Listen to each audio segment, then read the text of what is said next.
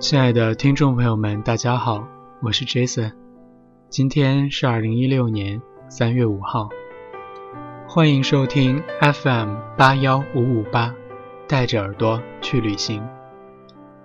今天继续给大家分享文章，文章的名字叫做《你少感动自己了》，文章来自赤木雨森。最近一高中同学结婚。我被叫去喝喜酒，收到消息，我还恭喜他修成正果。去了才发现，新娘子根本不是他追求的那一位。同学们很久没有见，最后一个单身夜哄闹着去喝酒。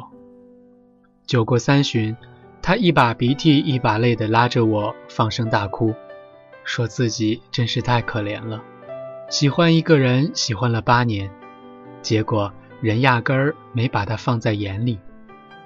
从他断断续续的唠叨里，我才知道了高中以后他和他女神的关系发展史。女神成绩不错，他成绩一般。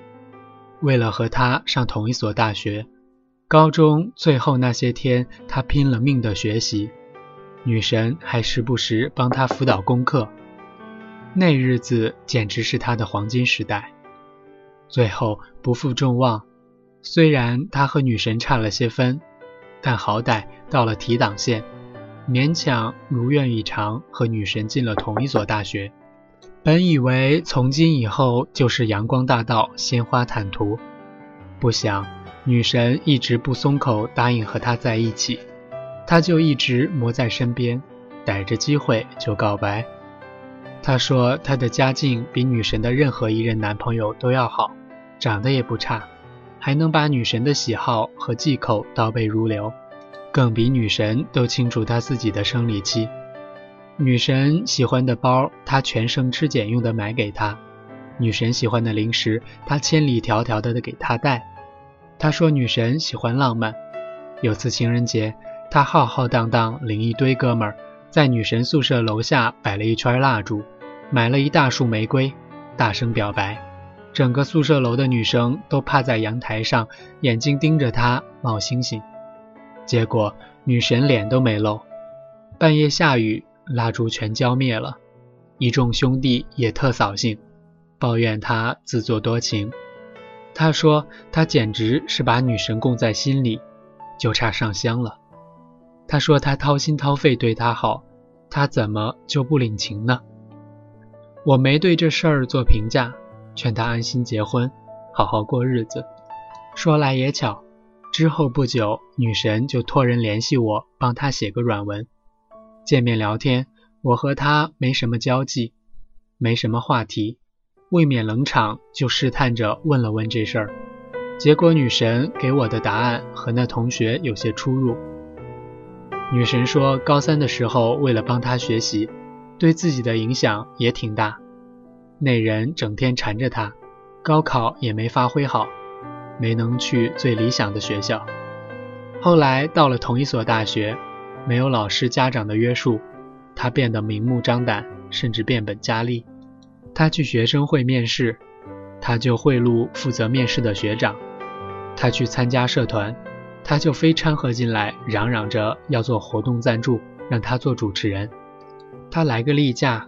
他恨不得送他一麻袋姨妈巾，他就想简简单单吃个饭，他非得天天带着她吃大餐，还吆喝一帮同学起兴助阵。女神又面子薄，明里暗里说了多少次他俩不可能，他愣是装傻充愣不吱声。就那次情人节，女神父亲生病住院，女神正心疼父亲，却相隔千里迢迢，恨不能飞过去。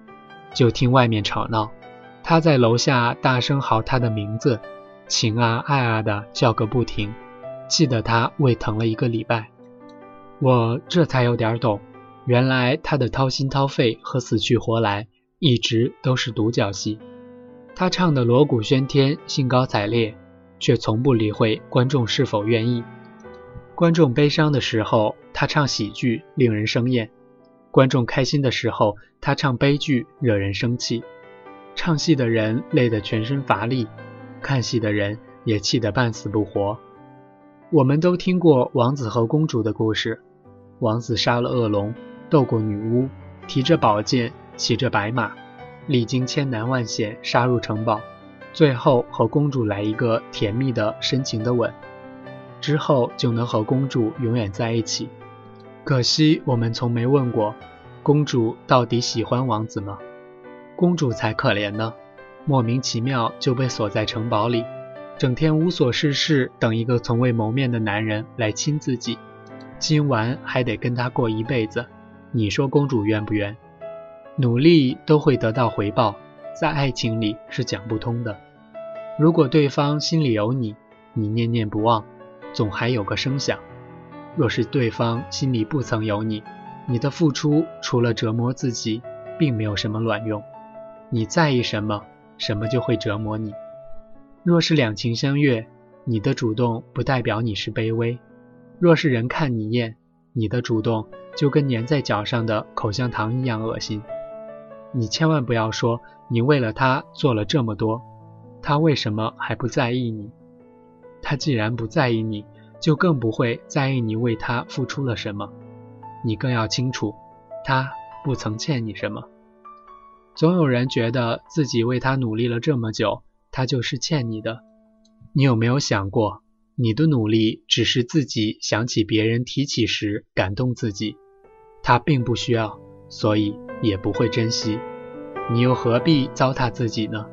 在你最美好的年纪里，挂死在一棵树上，不愿意。看树下无数芳草，这对你和芳草们是不是不太公平？强扭的瓜不甜，有时候确实需要一方主动一些，但只是那一时而已，不是被拒绝后还要要求对方勉为其难，更不是赌上一生往死里等。你拼了命的努力，到头来不过是感动自己，这才不是轰轰烈烈，这叫白费力气。为什么不早些看清楚，放手去爱一个你该爱的人？不要等到好时机都过去了，才明白自己以前有多傻，那就晚了。不要再感动自己了，早些放手吧。好了，今天的文章就给大家读到这儿了，我们下次再见。